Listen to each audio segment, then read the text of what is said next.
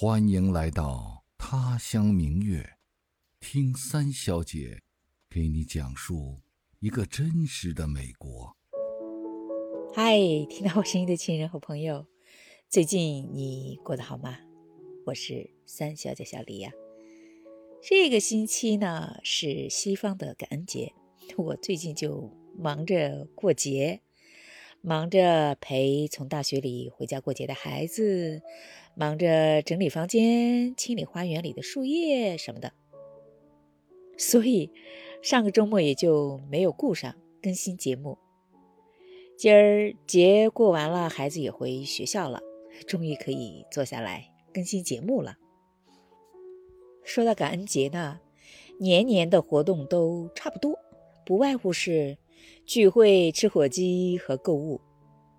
我现在除了一年一度去朋友家吃火鸡，对别的早就没有兴趣了。什么 Black Friday，也就是周五摸黑去商场购物，早就不去了。就算要买，也都是网上买。所以这期我就不说感恩节了，说说上个周末去芝加哥开会的事儿吧。上个星期其实挺忙的，先是开了两天的家长会，接着马不停蹄的去芝加哥参加世界语教师年会。走的那天我还上了四节课，还要联系代课老师把要带的课的课堂活动安排好。下课以后连家都来不及回，直接去的机场。到了芝加哥就更忙。大会呢，从早上八点开到下午六点，报告那是一场接一场，楼上楼下到处跑，比上班还辛苦。嗯，不过尽管忙点儿、累点儿，那还是很开心的，因为去开会就意味着认识新朋友嘛。说起来，最近好像真的是一个交友的季节哦，我已经接二连三的。认识了好几波新朋友了，这次呢又是一个和在网上认识了几年的老师见了面，他家就在芝加哥，所以我们一起开会，一起吃饭，特别开心。我先说说自己对芝加哥这个城市的印象吧。芝加哥呢是在美国的中北部。是美国重要的铁路和航空的枢纽，也是美国主要的金融、期货和商品交易的中心之一吧。它是美国仅次于纽约和洛杉矶的第三大城市，也是伊利诺伊州的第一大城市。但是它不是伊利诺伊州的州府哦。嗯，关于美国各州州府的事儿，我在第九十一期专门说到过。有兴趣呢，你可以去听听看。今儿我就只说芝加哥市。芝加哥呢有将近一千万的人口，占地六百多公里。它是紧靠着密西根湖，有特别漂亮的沙滩和风景，每年都有几百万的游客去那儿玩，被评为世界上最美丽的城市之一。这次呢，我是周四。晚上到的，在飞机上从高空往下看，夜晚的芝加哥像一个灯火通明的巨大的棋盘，一条一条的道路像棋盘上的一道一道的线条，那一座一座的房子呢，就是一个个小小的棋子儿，整座城市平铺在漆黑的夜色里，一望无际，真的。一望无际，在这里不是一个形容词儿，而是一个事实。我是真的一眼看不到城市的尽头在哪里。说实话，那种感觉是非常震撼的，既是惊讶芝加哥那么大，也真切地感受到了人类的强大吧。当我在飞机上看到脚下一望无际的灯火的时候，我突然想起了《百年孤独》那本书，因为芝加哥从一个港口的小城发展成为一个超级的大都市，也不过才一百多年的时间。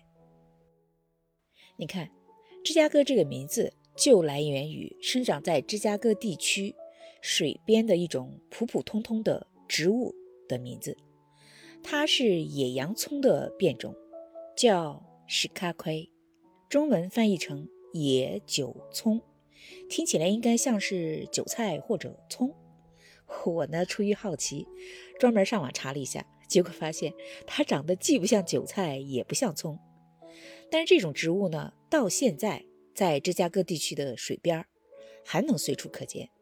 所以你看，从名字就可以看出，芝加哥最早只是一个很普通、很普通的水边的码头，就像在那里生长的普普通通的野生植物一样。说起来，我自己踏上美国国土的第一步就是芝加哥，那是很多年以前了。我从北京飞美国。在芝加哥入境，并且转机。当时只是转机嘛，也没有出机场，就只觉得芝加哥机场好大呀。从国际航班楼转国内的航班楼要坐小火车的。后来才知道，芝加哥的奥黑尔国际机场在全世界都排前六，在美国是排前三了。它有世界上最多的飞机跑道。有八条，每天都有几千架飞机起飞和降落，二十四小时连轴转，昼夜灯火通明的。后来我因为工作原因嘛，也去过芝加哥。第一次是一个秋天，去之前呢，我查了天气预报，知道那儿比我所在的城市冷得多，我还专门买了一件毛衣带着。结果到了芝加哥，穿上新毛衣也不顶事儿。被冻得瑟瑟发抖。嗯，那儿对接工作的一个大姐也是中国人，看不过眼，拿了她自己的一件厚毛衣借给我，才勉强对付过去。第二次去也是开会，结果遇到了冰雨加雪，飞机差一点延误，所以我对芝加哥的总体印象就是冷。这次去开会呢，我就全副武装，光毛衣就带了好几件，还有大衣和围巾。谁知道这一次那儿天气很不错，天天阳光明媚，风和日丽的，完全没有冬天的感觉。哦，我上网看了一下，总的来说，芝加哥的气候算是四季分明。七月是最热，平均最高气温是二十九摄氏度。一月份当然最冷了。平均最低气温是零下十一度，那历史上最低的气温是零下三十二度。不过它风很大，因为它就在密西根湖边上嘛。一到冬天，冷空气从大湖上呼啸而过，一点遮挡都没有。对我而言呢，每次去芝加哥都是匆匆过客，没什么机会深入了解。除了冷就没有什么别的印象。这一次呢，和我一起去的同事曾经在芝加哥生活过十几年，对那儿非常熟悉，那儿仿佛就是他的第二故乡。一路上，他给我讲了很多有关芝加哥的事情，什么芝加哥大学、芝加哥艺术学院、工业博物馆、千禧公园、海军码头、威利斯摩天大楼等等吧。他还带着我去逛了那儿的中国城和千禧公园。我先说说中国城吧，因为芝加哥的中国城真的太像中国了。我说的像，不是指那儿特意修建的中国古典风格的牌坊啊、角楼啊，还有十二生肖的浮雕，而是指那种氛围。我们是去那儿吃晚饭的。一下车，仿佛就是回到了国内，空气中漂浮着熟悉的中国饭菜的香味儿。放眼望去，街上人来人往，很多人都在说中文，周围的店铺也都是中文的招牌。除了各种饭馆，什么老四川、旺角、彩蝶轩等等，还有点心铺子、国际快递公司。会计事务所、礼品店、理发店什么的。我们去的那家饭馆好像叫时尚印象，是一家在芝加哥很有名的烤鱼店，楼上楼下两层坐满了人，我们得先排队拿号，等了十几二十多分钟吧，才有空位儿。我以前以为啊，烤鱼就是像烧烤那样的，撒着花椒、辣椒、孜然什么的，反正是干的。可是端上来的是一大盘连汤带水的，还咕噜咕噜冒着热气的，有点像火锅一样的东西。我这才明白，原来当时点的什么鹌鹑蛋、毛肚、午餐肉、土豆片、小油菜什么的。都是做什么用的了？我当时还挺纳闷儿，烤鱼怎么还要配菜？哎呀，我还真是孤陋寡闻啊！不过说实话，这种烤鱼真挺好吃的，就是我们没有把握好量，剩了好多，最后打包让旅馆看门的大叔送给流浪汉。那我们吃完饭已经是晚上快十点了。可是中国城那儿还是熙熙攘攘，不断有客人来。说实话，这是我到美国这么多年第一次有了在国内吃饭的那种感觉。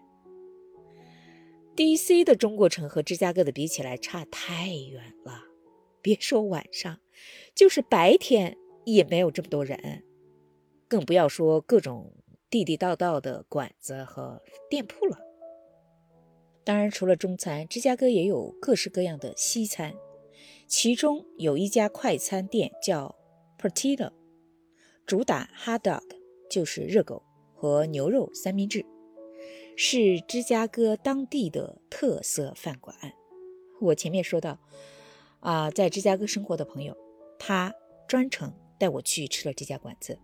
他说他的孩子们特别喜欢这家馆子，去外地上大学的时候很怀念。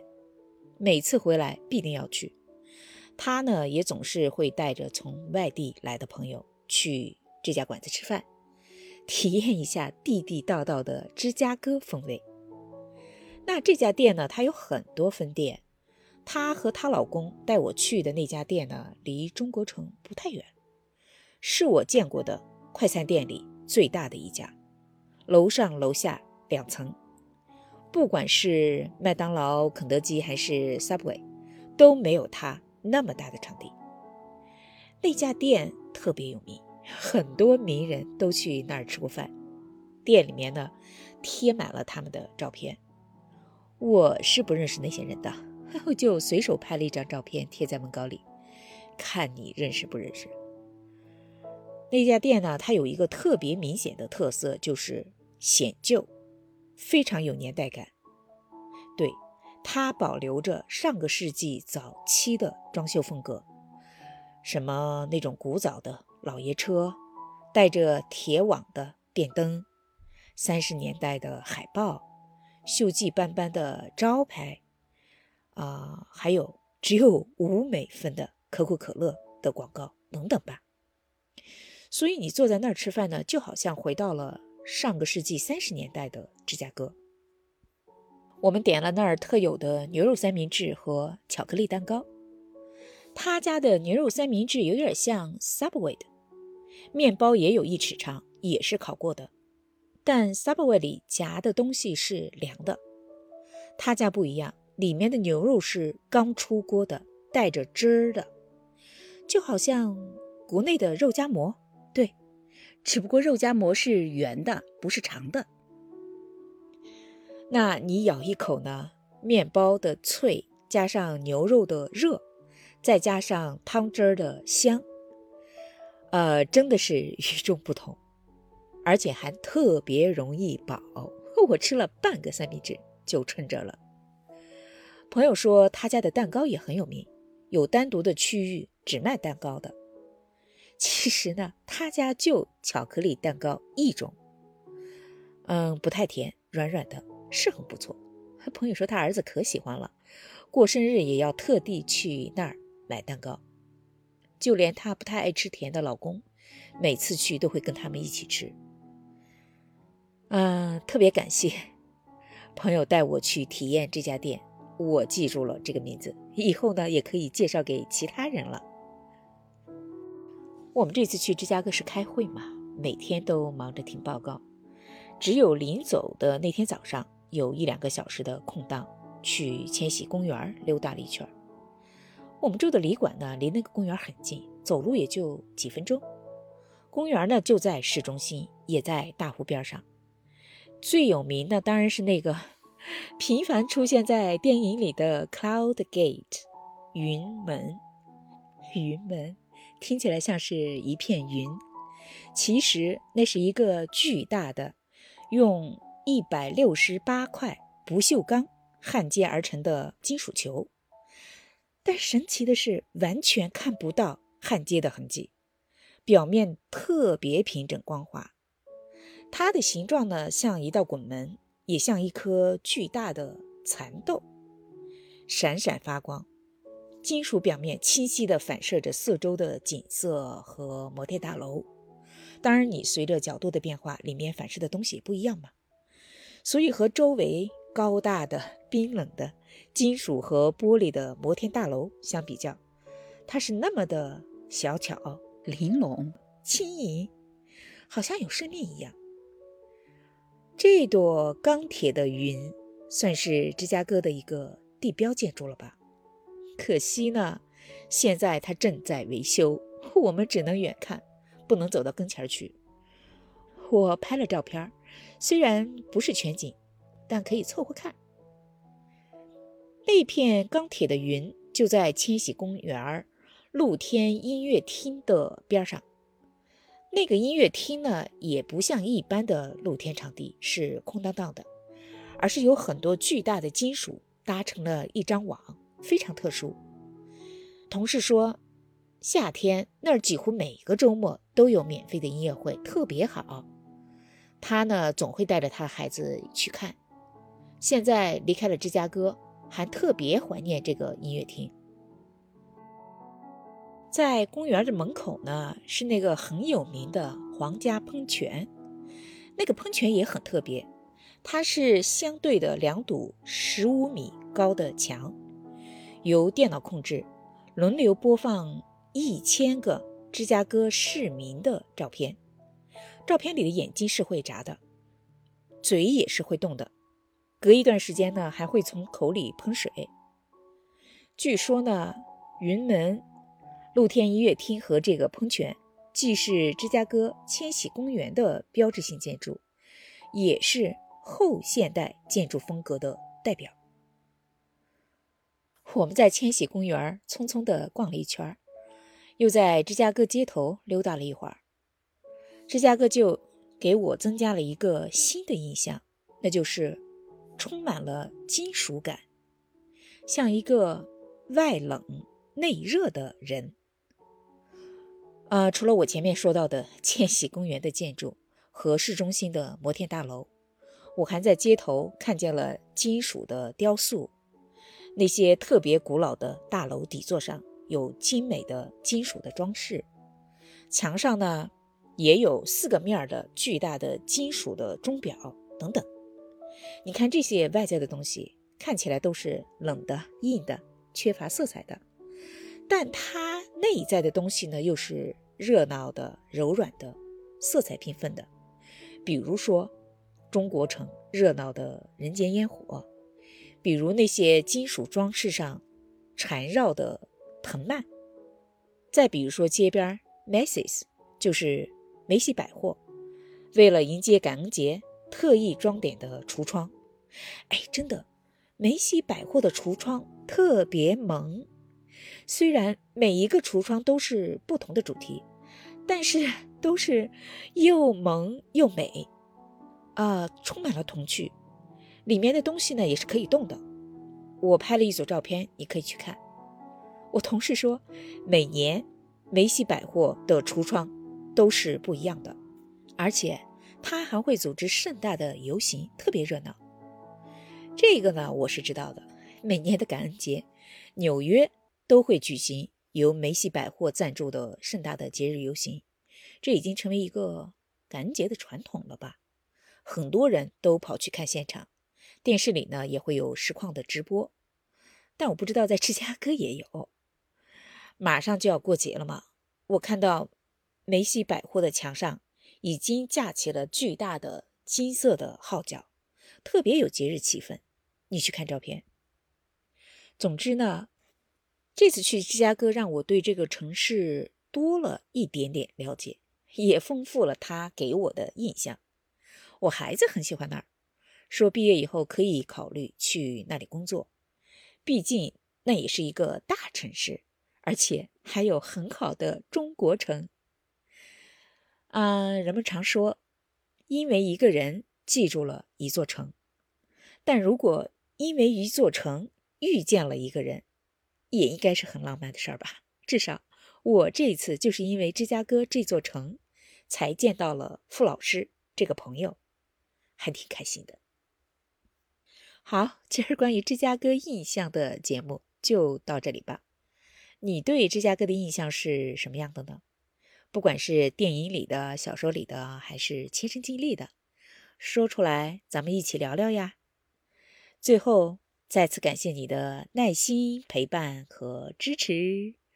生活忙碌的继续着，咱们呢，下个周末再见，拜拜。